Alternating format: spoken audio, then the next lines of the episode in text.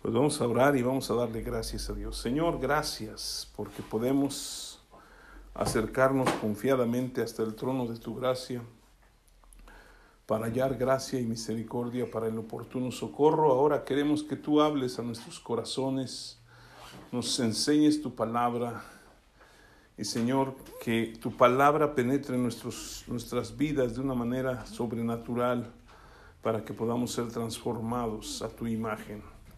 Te lo pedimos en el nombre de Cristo Jesús. Amén. Pues yo quiero que abran sus Biblias. En Romanos capítulo 1 estaba orando y estaba pidiéndole a Dios que me guiara para ver qué es lo que podría yo compartirles. Y algo que, que me llamó mucho la atención porque estaba leyendo todo el libro de, de Mateo y de Marcos y en las dos partes de Mateo, al final de Mateo 28, nos habla de la gran comisión de ir y predicar el Evangelio a toda, la, a toda criatura. Y también nos habla en Marcos 16 que vayamos y anunciemos la palabra de Dios. Y una de las cosas que me llamó mucho la atención y que Dios pues, habló a mi vida fue el hecho de el por qué nosotros no podemos predicar el Evangelio. Y una de las cosas que Dios me habló está en Romanos capítulo 1, versículo 16 y versículo 17, el cual vamos a leer, y dice, porque no me avergüenzo del Evangelio, porque es poder de Dios para salvación a todo aquel que cree, al judío primeramente y también al griego. Porque en el Evangelio la justicia de Dios se revela por fe y para fe como está escrito, mas el justo por la fe vivirá. Entonces, algo que, que, Dios ha puesto en mi corazón en respecto a que no hemos podido alcanzar a muchos más para que vengan al conocimiento de tu palabra, es porque no entendemos que el Evangelio es el poder de Dios para salvación. Jesucristo dijo, recibiréis poder cuando haya venido sobre vosotros el Espíritu Santo y me seréis testigos, o sea, seremos testimonio al mundo, ¿sí? Pero, ¿qué es lo que vamos a testificarle al mundo? ¿Sí? Porque hemos recibido el bautismo del Espíritu Santo, oramos en lenguas, vamos y predicamos el Evangelio. ¿Y qué es lo que tenemos que testificarle al mundo?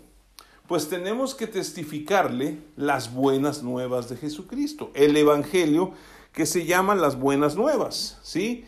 Y algo que me llama la atención de la vida del apóstol Pablo es que él después de haber eh, perseguido a la iglesia, ¿sí? Ustedes pueden verlo, era un hombre que perseguía a la iglesia, un hombre religioso, que era parte de los religiosos más eminentes de su tiempo, y él andaba persiguiendo a los que se habían convertido a Cristo. Y lo que me llama la atención es que Él es el que declara, no me avergüenzo del Evangelio, porque Él tuvo un encuentro con Jesucristo, Él conoció el Evangelio de Jesucristo y se convirtió a Él. Y atendiendo al poder liberador del mensaje de Cristo, Él pudo liberarse de todo lo que traía cargando. O sea, Pablo era un hombre que estaba lleno de la ley, conocía perfectamente la ley, era un hombre que, que me imagino que, bueno, él, él, lo declara, él pensaba que estaba haciendo bien para Dios, que él estaba haciendo las cosas bien, persiguiendo a los seguidores de Jesucristo. Pero cuando tiene el encuentro con Jesucristo, en realidad él es transformado y lo golpea tanto es, es ese, ese entender el, sacrificio de Jesucristo, que entonces él puede declarar, yo no me avergüenzo del Evangelio. Y una de las cosas que, que Dios puso en mi corazón y que hablaba era que el Evangelio, cuando viene a nuestras vidas y realmente hace mella en nuestros corazones, nosotros no nos vamos a avergonzar. Y aquí el apóstol Pablo no está diciendo yo no me avergüenzo del Evangelio porque eh, eh, tengo esa situación de que no quiero que se sepa, ¿sí? Porque realmente era un hombre que conocía la ley y todo el mundo lo conocía como religioso. en ese tiempo yo creo que era más difícil porque él fue perseguido por su, por su anunciar el Evangelio. Pero nosotros nos cuesta trabajo muchas veces predicar el Evangelio porque no hemos tenido un encuentro como el que tuvo Pablo. Ahora, no estoy diciendo que nos vayamos a Damasco, que nos subamos ya sea a caballo o caminando como fuera, y que entonces el resplandor del cielo nos tumbe y ahí veamos a Jesucristo. ¿Sí?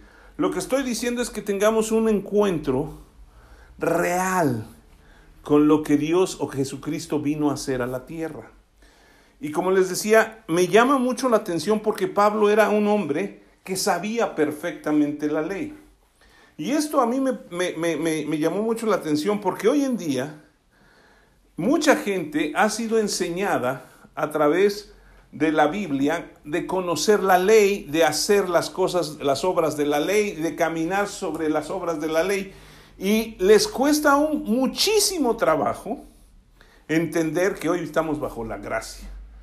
Y el vivir bajo la gracia, no, para muchas personas es, es que eh, cuidado con la gracia porque te, te permite hacer lo que quieras y vas a pecar, eh, porque no se entiende. O sea, hemos estado tan expuestos a la ley que el problema es que no entendemos la gracia.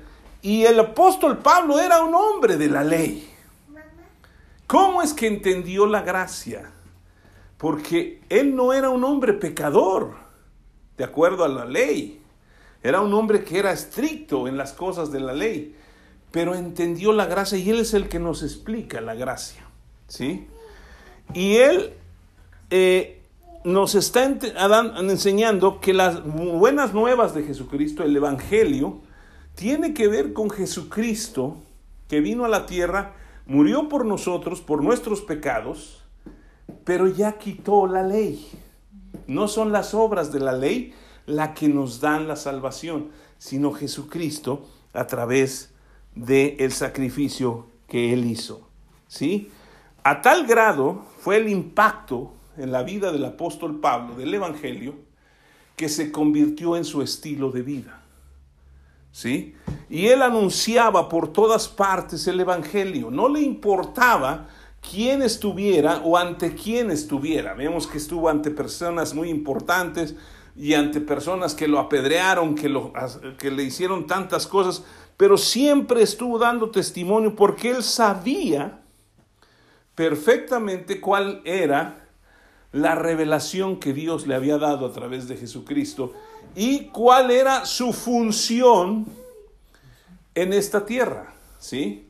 Jesucristo, si quieren vamos ahí en, en Hechos capítulo 9, porque ahí habla de que Dios le, le, encomienda algunas cosas. Dice en el versículo 5, bueno, vamos a leer desde el 4, y cayendo en tierra oyó una voz que le decía, Saulo, Saulo, ¿por qué me persigues? Él dijo, ¿quién eres, Señor? Saulo es Pablo. Y, y, dijo, yo soy Jesús a quien tú persigues, dura cosa te es dar cosas contra el aguijón. Él temblando y temeroso dijo, Señor, ¿qué quieres que yo haga? Y el Señor le dijo, levántate, entra en la ciudad y se te dirá lo que debes hacer. ¿Sí? Entonces después ya sabemos un poquito de la historia, que Dios manda a Ananías, ¿sí?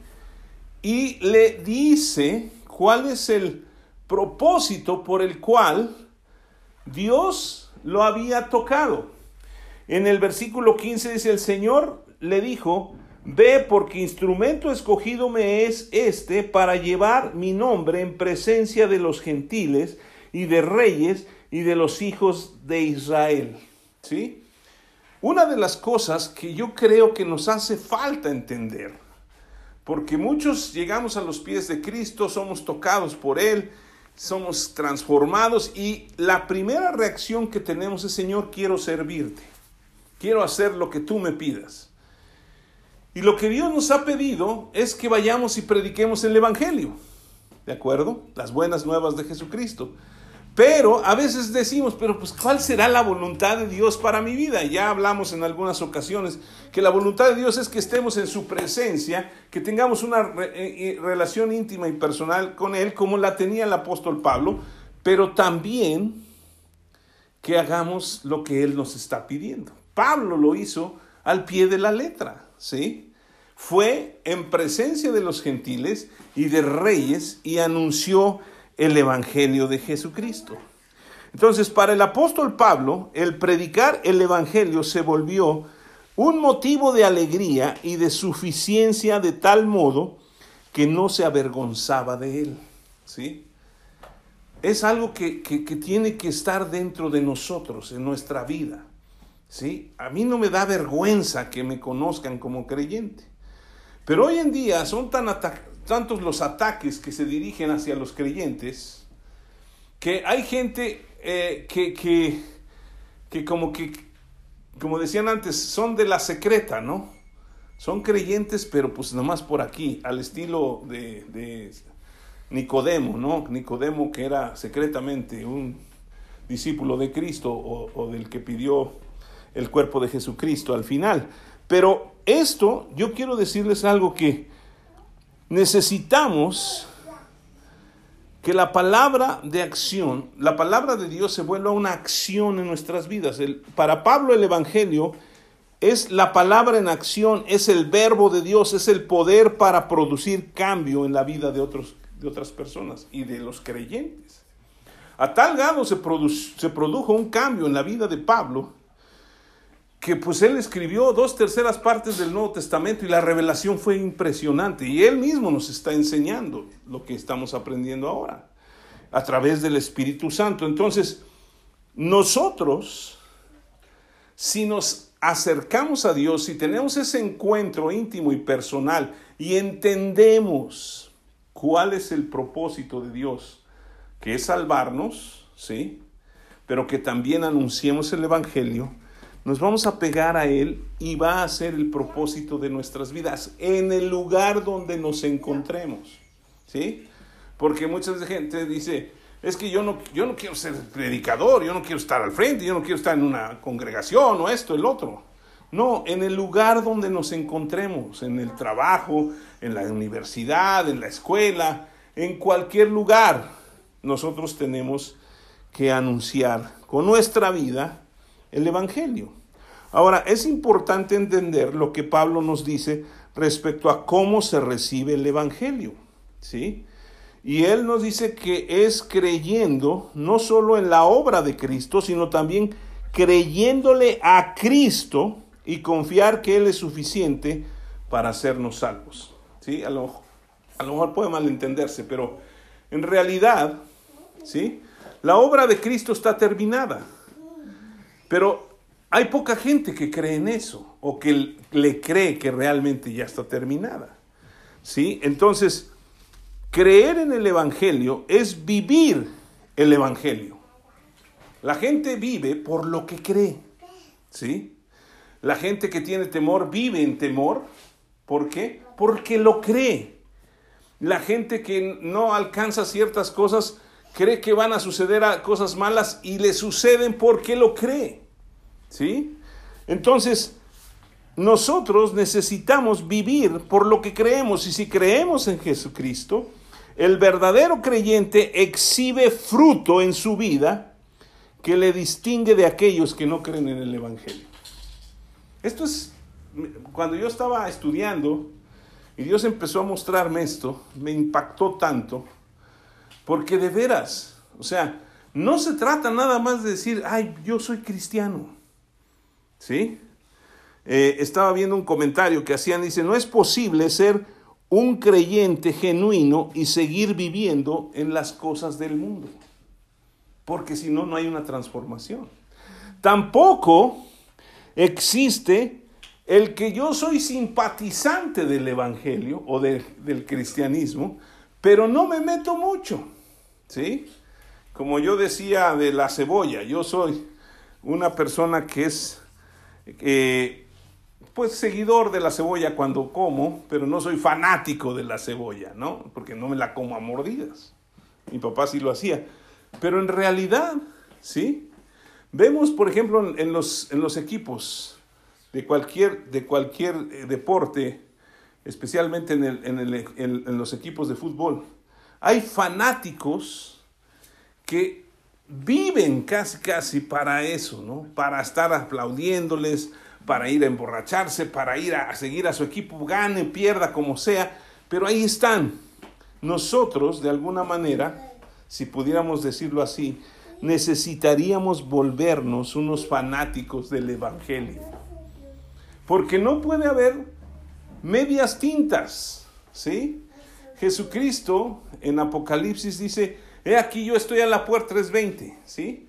He aquí yo estoy a la puerta y llamo, si alguno oye mi voz y abre la puerta, yo entraré en él y él cenará conmigo, cenaré con él y él cenará conmigo. Pero antes habla de que tiene un reclamo para esa iglesia. Él dice, tú no eres frío ni caliente. Ojalá fueras frío o caliente, pero por cuanto eres tibio, te vomitaré de mi boca. Entonces, la tibieza en el Evangelio no funciona. Ahora, quiero poner esto muy claro. La tibieza puede ser estar combinando la ley, o sea, las obras de la ley, con la gracia. O eres de la gracia o eres de la ley, pero no puede ser de los dos. Porque ya hemos dicho que la única forma de caer en la gracia de Dios es volverse a la ley. ¿De acuerdo? Entonces, poniendo esto como, como, como fundamento para que nosotros seamos personas apasionadas para predicar el Evangelio o para no avergonzarnos del Evangelio, porque de verdad hay mucha gente hoy en día que no quiere que se sepa que son creyentes. ¿Por qué dirán? ¿Sí? Pablo no le importó, ¿sí? Ahora, ¿cuáles son las buenas obras? ¿Cuál es el evangelio? Porque muchas veces decimos, no, pues el evangelio de Jesucristo, el evangelio de Jesucristo, pero en realidad estaban profetizadas las buenas obras en Isaías capítulo 61, si quieren ir allá. Y ahorita vamos a ver en el Nuevo Testamento cómo se cumplió esa, esa escritura. Está hablando y está en rojo porque se refiere a Jesucristo. ¿sí? Y dice, el Espíritu del Señor está sobre mí porque me ungió el Señor. Me ha enviado a predicar buenas nuevas a los abatidos. ¿Cuáles son esas buenas nuevas? A vendar a los quebrantados de corazón, a publicar libertad a los cautivos y a los presos apertura de cárcel y a proclamar el año agradable del Señor. Y si vamos a Lucas capítulo 4, ¿sí? Dice que Jesús en el versículo 16 vino a Nazaret, donde se había criado, y en el día de reposo entró en la sinagoga conforme a su costumbre, y se levantó a leer, y se le dio el libro del profeta Isaías, que acabamos de leer, y habiendo abierto el libro, halló el lugar donde está escrito, el Espíritu del Señor está sobre mí, por cuanto me ha ungido para dar buenas nuevas a los pobres, me ha enviado a sanar a los quebrantados de corazón, a pregonar libertad a los cautivos y vista a los ciegos, y a poner en libertad a los oprimidos, a predicar el año agradable del Señor. El versículo 20 dice, y enrollando el libro, lo dio al ministro y se sentó. Y los ojos de todos en la sinagoga estaban fijos en él y comenzó a decirles, hoy se ha cumplido esta escritura delante de ustedes. ¿Sí? Hoy, esta escritura, el Espíritu del Señor está sobre mí, está hablando Jesucristo, entonces Jesucristo vino para varias cosas. Primero, dar libertad a los cautivos, ¿sí? en, la parte de, del medio. ¿Por qué? Porque todos éramos cautivos del pecado, todos estábamos llenos de pecado y Él tenía que sacrificarse para poder justificarnos. Y ahorita vamos a, leer más de la justicia.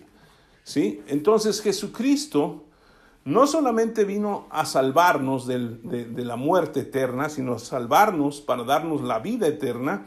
Él vino también para que nosotros estuviéramos sanos, para que tengamos vista en nuestros ojos, para que tengamos este, libertad, para que eh, estemos sanos los que están quebrantados de corazón, ¿sí?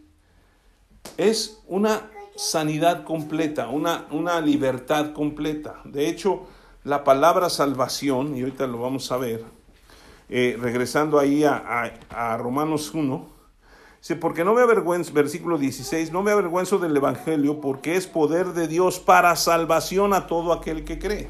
La palabra salvación viene de la raíz griega sotería, ¿sí? que significa todo lo que acabamos de mencionar. Salvación eterna significa sanidad, libertad, todo lo que Jesucristo trajo. ¿sí? Ustedes pueden leer en Isaías 53 que Él llevó todas las dolencias, todas las enfermedades, y por su llaga fuimos curados. Entonces, Jesucristo es el Cordero de Dios que vino a quitar el pecado del mundo, pero además vino a restaurar la relación del hombre con, el, con, con Dios para traer lo que era en el, en el inicio o en lo original, cuando el hombre estaba en el Edén. No había enfermedades, no había otras cosas como ahora que vivimos, ¿no? Y entonces Él trae lo mismo a nuestras vidas, pero tenemos que aprender a vivir con Él. Ahora, ya vemos que las buenas nuevas es lo que Jesucristo vino a hacer. ¿Cómo se reciben las buenas nuevas? ¿Sí? ¿Cómo las recibimos? Pues regresando a Romanos, bueno, más bien ahí en Romanos 1.17 dice, porque en el Evangelio la justicia de Dios se revela por fe y para fe, como está escrito, más el justo por la fe vivirá. ¿Sí? Esto es algo impresionante. Nosotros, yo creo que la, parte más fuerte del Evangelio o de las buenas nuevas es que fuimos justificados. Es que ahora somos la justicia de Dios en Jesucristo, como lo hemos estado enseñando antes. Somos la justicia de Dios en Jesucristo. ¿Y cómo alcanzamos esa justicia? Por fe. ¿Y quién es el autor y consumador de la fe? Jesucristo. Entonces, todo el Evangelio, toda la vida de un creyente tiene que ver con Jesucristo. Estaba leyendo un, libro para cómo, cómo, aprender o cómo, cómo predicar mejor. Y, le hacían la pregunta al autor y le decían, ¿qué es la predicación?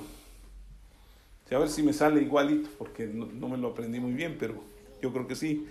Dice, es la manifestación de la palabra viva a través de la palabra escrita por medio de la palabra hablada. ¿Sí? Es la manifestación de la palabra viva, que es Jesucristo, a través de la palabra escrita, que es el mismo Jesucristo en su palabra, pero manifestada por medio de la palabra que hablamos. Entonces todos tenemos que predicar. Entonces yo siempre he dicho que una predicación tiene que contener muchas escrituras porque si no se vuelve en una, eh, en una conferencia de buenas intenciones. Y realmente una predicación que no tiene palabra de Dios o muy poca palabra de Dios no es una predicación. ¿Sí? Porque es traer la palabra viva que está escrita y hablarla para que la gente sea transformada. Entonces, el Evangelio, ¿sí? Se recibe por fe y para fe y somos justificados por la fe. ¿Sí? Dios es el que justifica al que es de la fe de Jesús. Por eso el apóstol Pablo estaba tan firme y eso es lo que quisiera transmitirles hoy y que nosotros tratemos de vivirlo. Estar tan firmes en lo que Jesús hizo que no hay nada que pueda movernos. ¿Sí? Nada, absolutamente. Entonces, en Romanos capítulo 3, si quieren leer desde el versículo 21, vamos a leer. Y está hablando el apóstol Pablo, que era un hombre que sabía la ley. ¿Sí? Y dice, pero ahora, aparte de la ley, se ha manifestado la justicia de Dios. ¿Cómo recibimos la justicia de Dios? Por medio de la fe en el Evangelio. ¿De acuerdo? Lo que leíamos en el versículo 17. Entonces, Dice, la justicia de Dios por medio de la fe en Jesucristo para todos los que creen en Él, porque no hay diferencia por cuanto todos pecaron, no pescaron, pecaron y están destituidos de la gloria de Dios, siendo justificados gratuitamente por su gracia mediante la redención que es en Cristo Jesús. Estaba comentándolo con algunas personas, con mi esposa y otras personas, que las personas que han aprendido a vivir bajo la ley o han sido enseñadas constantemente las cosas de la ley o las obras de la ley, les cuesta un montón o tienen una gran dificultad, ¿sí? Para poder aprender a vivir en la gracia. Y el mejor ejemplo que tenemos de un hombre que puede vivir en la gracia es el apóstol Pablo. Sabiendo la ley, él hace a un lado la ley. No está diciendo que la ley no es buena, ¿sí? Que no es santa, sino que está diciendo ahora la salvación solamente viene por medio de la fe en Jesucristo. Nadie que quiera vivir bajo la ley o las obras de la ley puede alcanzar la salvación. Solamente creyendo en Jesucristo. Y dice el versículo 22, la justicia de Dios por medio de la fe en Jesucristo para todos los que creen, porque no hay diferencia. Y versículo 24, siendo justificados, ¿qué? Gratuitamente, ¿sí? Gratuitamente por su gracia, mediante la redención que es en Cristo Jesús. O sea, no podemos añadir nosotros obras para que Dios nos salve. Ya la completó Él. La obra que Jesucristo vino a hacer es una obra completa. Somos salvos por gracia gratuitamente. O sea, la gracia es el regalo de Dios que no merecíamos. La justificación, la salvación. ¿Sí? Y luego dice el versículo 25, a quien Dios puso como propiciación por medio de la fe en su sangre, para manifestar qué? Su justicia a causa de haber pasado por alto en, en, su paciencia los pecados pasados, con la mira de manifestar en este tiempo su justicia, a fin de que Él sea el justo y el que justifica al que es de la fe de Jesús. ¿Sí? Aquí podríamos sacar muchas cosas, pero Él ha manifestado su justicia habiendo pasado por alto en su paciencia los pecados pasados. Esto es algo que nosotros tenemos que asimilar. Y lo asimiló también el apóstol Pablo, que él decía, todo lo que yo tenía antes, lo tengo por basura. Él ya no trajo sus pecados al presente, él vivió plenamente en la gracia. Ya no decía, ay, pues yo soy un pecador porque yo maté cristianos. Él se olvidó de esos pecados porque Jesucristo lo redimió. ¿Sí?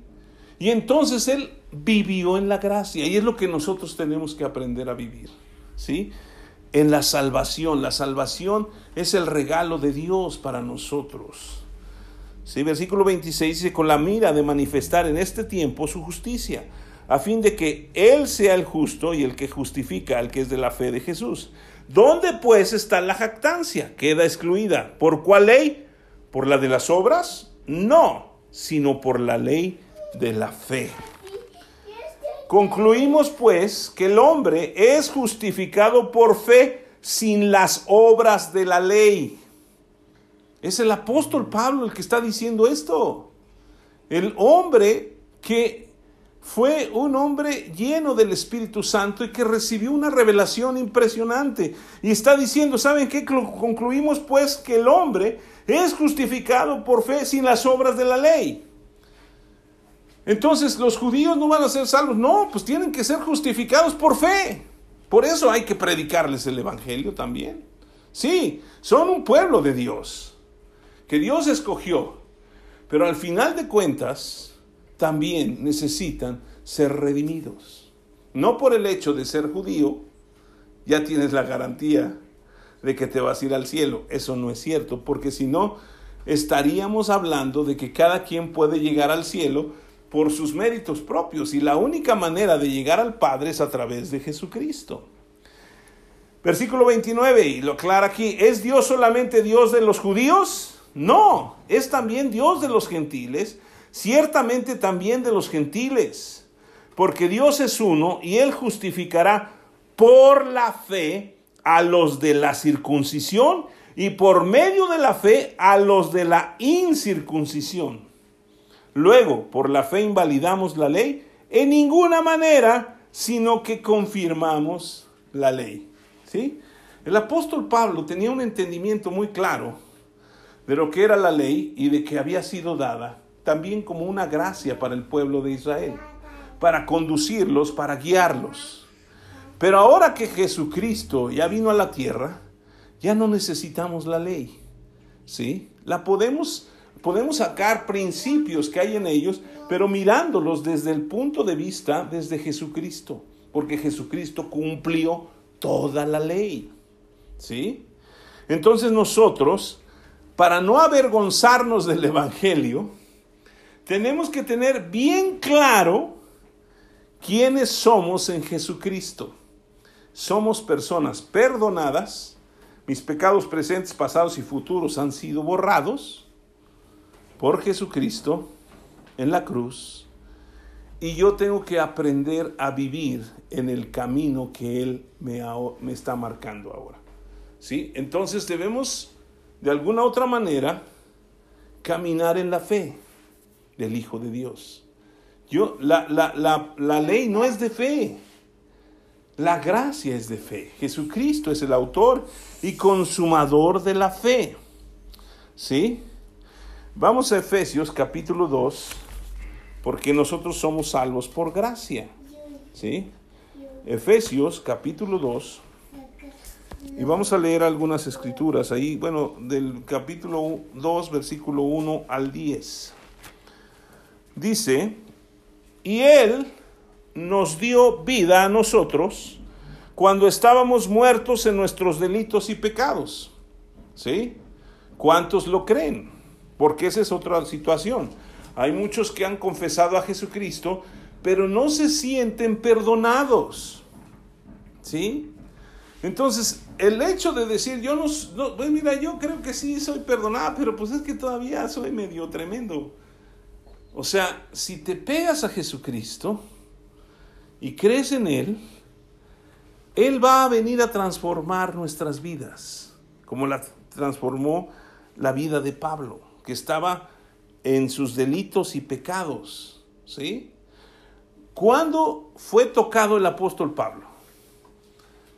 Cuando él estaba orando, Señor, aquí estoy, soy un pecador. No, lo tocó el Señor cuando andaba persiguiendo a los creyentes cuando andaba matando a los cristianos, metiéndolos a la cárcel.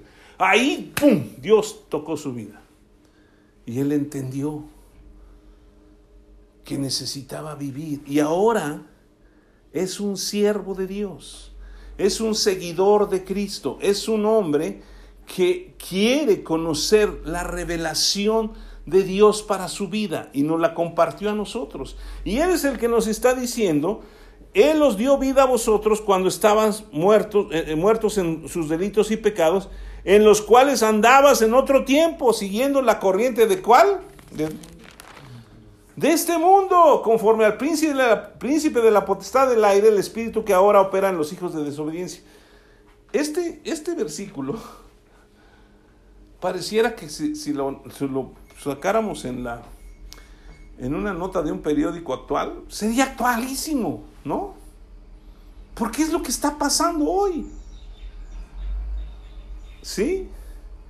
Y dice, entre los cuales, versículo 3, también todos nosotros vivimos en otro tiempo en los deseos de nuestra carne, haciendo la voluntad de la carne y de los pensamientos, y éramos por naturaleza hijos de ira, lo mismo que los demás.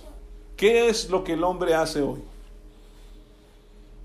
Lo mismo. ¿no? Porque pues todos somos iguales. Y no importa la época en que vivamos, siempre vamos a hacer personas que por el pecado y por el príncipe de este mundo que es el diablo, somos llevados a no aceptar que podemos ser libres.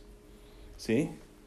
Versículo 4 dice, pero Dios, que es rico en misericordia, por su gran amor con que nos amó, aun estando nosotros muertos en pecados, nos dio vida juntamente con Cristo. Por gracia sois salvos. Y juntamente con Él nos resucitó y asimismo nos hizo sentar en los lugares celestiales con Cristo Jesús, para mostrar en los siglos venideros las abundantes riquezas de su gracia en su bondad para con nosotros en Cristo Jesús, porque por gracia sois salvos por medio de la fe, y esto no de vosotros, pues es don de Dios, no por obras para que nadie se gloríe, porque somos hechura suya, creados en Cristo Jesús para buenas obras, las cuales Dios preparó de antemano para que anduviésemos en ellas. Pero ¿por qué no andamos en esas obras? Básicamente son dos cosas. Una, por un total desconocimiento de cuáles son las obras que Dios quiere, ha preparado de antemano. ¿Y qué es lo que Dios ha preparado? Si ya no estamos bajo las obras de la ley, pues que nos amemos, que amemos a Dios y que nos amemos unos a otros. Esa es la ley y los profetas, ahí la resumió Jesucristo. Pero que anunciemos sin vergüenza el Evangelio de Jesucristo. ¿Sí? Que proclamemos el reino de Dios. ¿Sí? ¿Por qué? Porque Él nos ha mostrado su misericordia. ¿Sí? O sea, misericordia es que Dios no nos da lo que merecemos. Todos merecíamos la muerte. ¿Por qué? Porque la paga del pecado es la muerte. ¿Sí? Pero Él no nos da lo que merecemos, sino que ahora nos da lo que no merecemos por su gracia. La gracia es lo que Dios nos da sin que lo merezcamos. Entonces, si nosotros logramos entender y asimilar y luego abundamos en el conocimiento de lo que Jesucristo hizo por nosotros, vamos a tener una revelación clara de lo que Él hizo y jamás vamos a querer apartarnos de Él.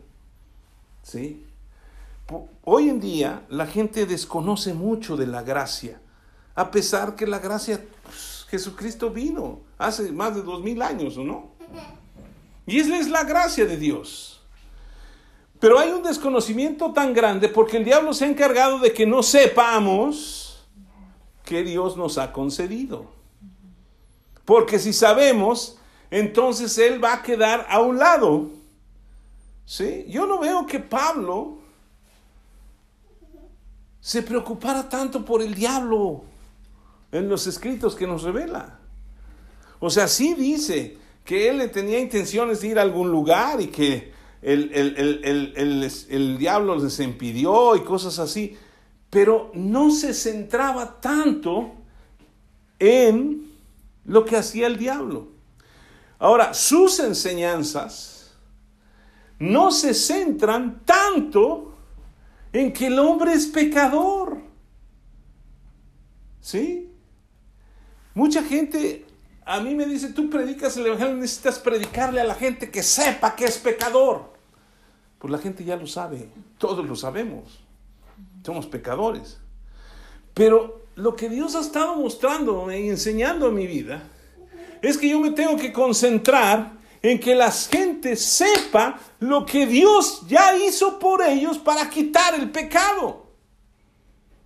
Y si ya quitó el pecado, ahora tenemos que aprender a vivir en esas obras que Él preparó de antemano para nosotros. Porque el diablo va a ser insistente y va a estar ahí. Pero mucha gente está preocupada. Ay, es que el diablo, el diablo. Y le dan un montón de lugar al diablo porque hablan mucho de él cuando Jesucristo nos ha dado autoridad para hollar serpientes, escorpiones sobre toda fuerza del enemigo, y nada nos dañará. Eso es lo que dice su palabra en, Lucas 10, 19. Y que mayor es el que está en nosotros que el que está en el mundo. ¿sí? Y que ninguna arma forjada va a prosperar en contra nuestra. Y lo más valioso es que nuestro Dios aplastará en breve la cabeza de Satanás. ¿Sí? Entonces, ¿se acuerdan de lo que le dijo Dios a, Eva cuando en, en Génesis 3? La primera profecía de Jesucristo. Que la simiente de la mujer, la simiente de, la, de la serpiente le iba a morder el calcañar. Pero la, la simiente de, la mujer, que es Jesucristo, iba a aplastarle la cabeza. Y nosotros tenemos que empezar a entender qué nos concedió Dios. Y dejar de estarnos haciendo los pobrecitos de que, ay, soy un pecador, soy un pecador. Lo primero que yo veo, y lo he compartido, pero aquí lo veo muy claro en la vida del apóstol Pablo, es que él se sacudió la condenación, ¿no? O sea, no anduvo cargando, ay, soy un pecador, porque yo maté cristianos, hice esto, hice... Él se lo sacudió y dijo, sí, yo era, pero ahora Jesucristo me ha transformado y soy la justicia de Dios en él. Y Él es el que nos dice, ¿sabes qué? La justicia viene por la fe.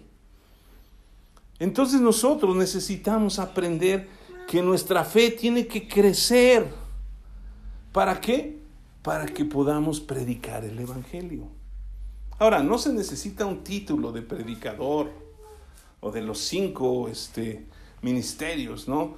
De apóstol, profeta, evangelista, pastor, maestro. No se necesita un título, se necesita creer que Él nos ha enviado. En Romanos capítulo 10, si quiere ir ahí, que es lo que nosotros necesitamos predicar. Romanos capítulo 10 y versículo 8 dice, más ¿qué dice? Cerca de ti está la palabra en tu boca y en tu corazón. Esta es la palabra de fe que predicamos. ¿Sí? ¿Cuál es la palabra de fe? Que si confiesas con tu boca que Jesús es el Señor y crees en tu corazón que Dios le levantó de los muertos, vas a ser salvo. Así de sencillo. Porque con el corazón se cree para justicia, pero con la boca se confiesa para salvación. Pues la escritura dice, todo aquel que en él creyere no será avergonzado, porque no hay diferencia entre judío y griego, o sea, entre judío y gentil como nosotros. Pues el mismo que es Señor de todos es rico para con todos los que le invocan porque todo aquel que invocare el nombre del Señor, ¿qué dice? Nada más que él mismo hace una pregunta. ¿Cómo pues invocarán a aquel en el cual no han creído? ¿Cómo creerán en aquel de quien no han oído? ¿Y cómo oirán sin haber quien les predique? Y lo, ¿cómo predicarán si no fueren enviados? ¿Sí? ¿Cómo? Simple y sencillamente porque no hemos creído lo que Dios nos ha concedido para que andemos en esas buenas obras. ¿Sí? Todos tenemos los pies hermosos, ¿sí? Algunos llenos de callos o de otras cosas, ¿verdad? Pero dice en el versículo, eh, cuando dice cómo predicarán al final, cuán hermosos, como está escrito, cuán hermosos son los pies de que, los que anuncian la paz, de los que anuncian buenas nuevas. Usted tiene los pies hermosos para ir y anunciar, en donde quiera que usted esté. Pero necesitamos entender qué es lo que Dios nos ha concedido. ¿Sí? El poder de Dios para salvación es el Evangelio, son las buenas nuevas. Es como la gente puede aprender y conocer que Jesucristo hizo un sacrificio tanto por ellos como por nosotros. Pero si no les decimos, pues nunca lo van a entender. Pero también, si nosotros no lo creemos, tampoco lo vamos a anunciar. ¿Sí? Y yo quiero hacer aquí énfasis en esto porque nosotros como personas, ¿sí? Somos personas que a veces nos golpeamos mucho a nosotros mismos. ¿no? La semana pasada hablábamos de la distracción y hablábamos también de, de que mucha gente se siente mal consigo misma porque se centra en sí misma. Y yo creo que es lo que necesitamos aprender a quitarnos. ¿sí? Ya no vernos como nos vemos nosotros a nosotros mismos. Soy incapaz, soy tonto, no puedo, ¿qué voy a decir? Mil cosas. Pero cuando entendemos que el tesoro que es Jesucristo está en unos vasos de barro que somos nosotros, ¿sí? Entonces el, el vaso de barro va a brillar. Y pues la escritura también dice que a lo necio del mundo escogió Dios para avergonzar a los sabios. Yo creo que yo no soy muy inteligente, aunque lo soy, porque ahora ya conozco a Jesucristo. Yo creo que no soy muy guapo, aunque lo soy porque soy único. No hay nadie que se compare conmigo. Pero yo creo que Dios me escogió y eso es lo más importante. No importa mis defectos, ni mis cualidades, importa lo que yo creo que Dios ha hecho de mí. Y eso a mí me, me, llama mucho la atención porque el apóstol Pablo lo entendió. ¿Sí? Él ya no se, no se laceraba ni, ni decía, ay, yo mata cristianos y esto y lo otro y aquello y Sino que se arrepintió, cambió Arrepentimiento es metanoia, cambio de opinión, cambio de dirección, cambio de mente. Dejar de pensar lo que yo soy para empezar, yo te dice la escritura que tenemos la mente de Cristo, pues voy a empezar a, a pensar lo que Cristo ve en mí, no lo que yo veo. Si usted y yo fuéramos Dios, que dista muchísimo que lleguemos a hacerlo, ¿sí? ¿Usted hubiera escogido al apóstol Pedro para predicar el Evangelio a los judíos? ¿Eh? Sí era re tremendo, ¿no? ¿Usted hubiera escogido a Judas, el Iscariote que lo iba a vender cuando Jesucristo lo sabía? ¿Usted hubiera escogido a Pablo, que andaba matando a los cristianos? O sea, a nuestra manera de ver, nosotros descalificaríamos a todos. ¿O no? A nuestra manera de ver, nosotros descalificamos no solamente a todos, nos descalificamos a nosotros mismos en las áreas en las que estamos.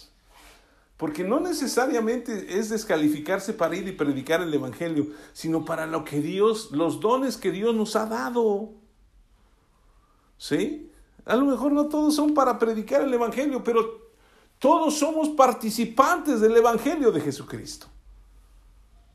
¿Sí? Y lo podemos lograr cuando lo entendemos en nuestro corazón. Entonces, nosotros necesitamos entender la importancia de anunciar las buenas nuevas o el Evangelio de Jesucristo para que la gente pueda ser justificada y recibir la salvación. ¿sí?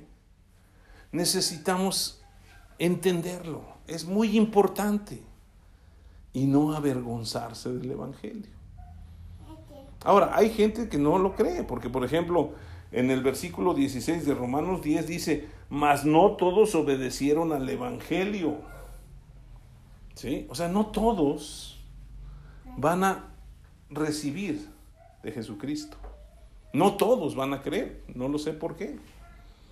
Pero a, nosotros, Dios nos está enseñando y nos pide, y a través de Jesucristo en Mateo 28, que vayamos y prediquemos y enseñemos. No nos dice convénzalos. ¿Sí? Nosotros tenemos que anunciar. Simple y sencillamente eso. Si la gente recibe, pues van a confesar a Jesucristo. Si no, pero el hecho de que reciban o no reciban como decían, el hecho de que crean en Dios o no crean en Dios no hace que, que Dios no exista. ¿Sí? El hecho de que crean en, lo que nosotros predicamos o no, no hace que nosotros perdamos la salvación. Nosotros ya anunciamos y si ellos no quisieron, es problema de ellos. Entonces, muy importante que nosotros cumplamos la gran comisión.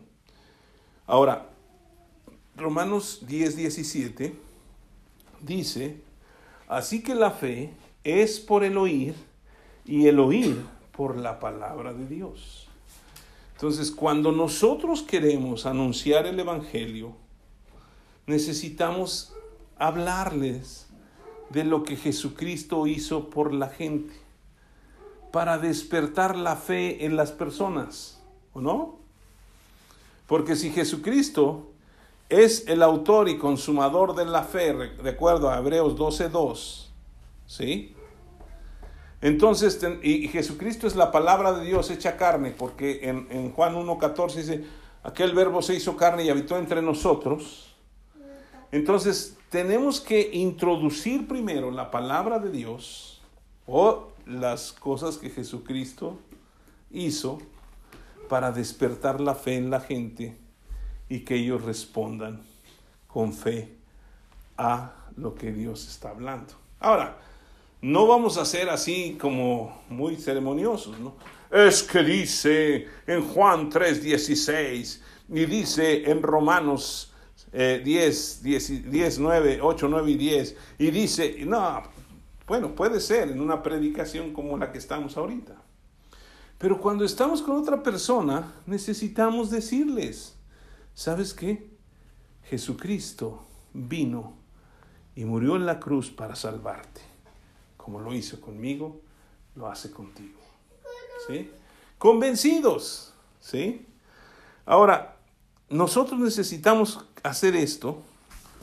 Y un último versículo que les voy a compartir está en Mateo 24. Mateo capítulo 24 le están preguntando los discípulos de Jesús a Jesús, ¿cuáles serían las señales antes del fin de los tiempos? ¿Sí? Mucha gente hoy en día está diciendo que estamos viviendo ya los últimos tiempos, ¿no? En el mundo están diciendo que el agua se va a acabar y yo veo que llueve y llueve y llueve, ¿no? Eh, eh, en el mundo están diciendo que no, que nos vamos a acabar entre nosotros y todo eso, y que otros ya se quieren ir a vivir a la luna y a no sé dónde, y otros están en la luna. Pero los creyentes, ¿qué, ¿qué estamos haciendo? ¿O en qué estamos confiando? Pues lo que yo quiero es que ya venga para que ya se arreglen las cosas. Pero hay un factor que tenemos que cumplir nosotros para que Él venga. Porque si no, pues no va a venir. Mateo 24, 14 dice, y será predicado este Evangelio del reino en todo el mundo para testimonio a las naciones. Y entonces, ¿qué dice? O sea, ¿saben qué? El mundo no se va a acabar hasta que prediquemos el Evangelio a todas las naciones. Por eso es que hay muchos que están yendo a las naciones y quieren ser misioneros y esto y lo otro. Y muchas veces se menosprecia a esas personas. Pero no necesitamos dejar todo para ir de misioneros. En el lugar donde estamos podemos ser los que anuncian el Evangelio con nuestra vida a todas las personas, con lo que hacemos. ¿Sí? Yo soy una persona que, vende concreto y, ofrece los servicios de colocación de concreto. ¿Y cómo les predico ahí? ¿Eh? Yo, me he puesto a pensar, ¿y cómo les puedo predicar a esos cuates? Pues la manera de hacerlo es mostrarles mi vida y anunciarles que Jesucristo puede transformar sus vidas. Lo mismo usted puede hacer con lo que usted vive. Y regresando a Romanos capítulo 1, versículo 16 y 17, vamos a volverlos a leer, dice, porque no me avergüenzo del Evangelio, porque es poder de Dios para salvación. ¿A quiénes? A todo aquel que cree. Al judío primeramente y también al mexicano. Porque en el Evangelio la justicia de Dios se revela por fe y para fe, como está escrito, más el justo por la fe vivirá. Y esto del justo por la fe vivirá, tiene, es toda una, una predicación, una enseñanza, pero yo quiero terminar con esto. Si usted realmente tiene un encuentro con Jesucristo y cree que ha sido justificado por Dios, usted es justo.